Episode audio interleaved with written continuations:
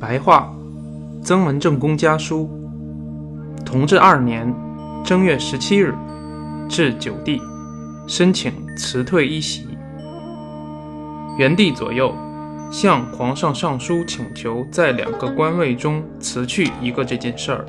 弟弟所说的很有道理，不过处大位大权而兼享大名的，自古以来有几个人？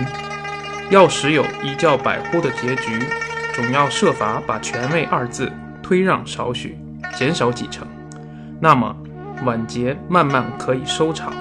现在因弟弟的陈述，不再专门写书奏请，遇到方便仍然附上一片去申请，只要能在两席中辞退一席，也是大妙。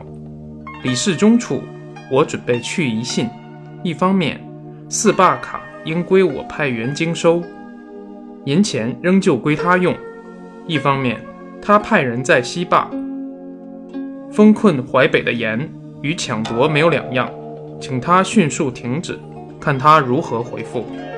本月接两次家信，交来人带给你看。顶三直会读书，很欣慰。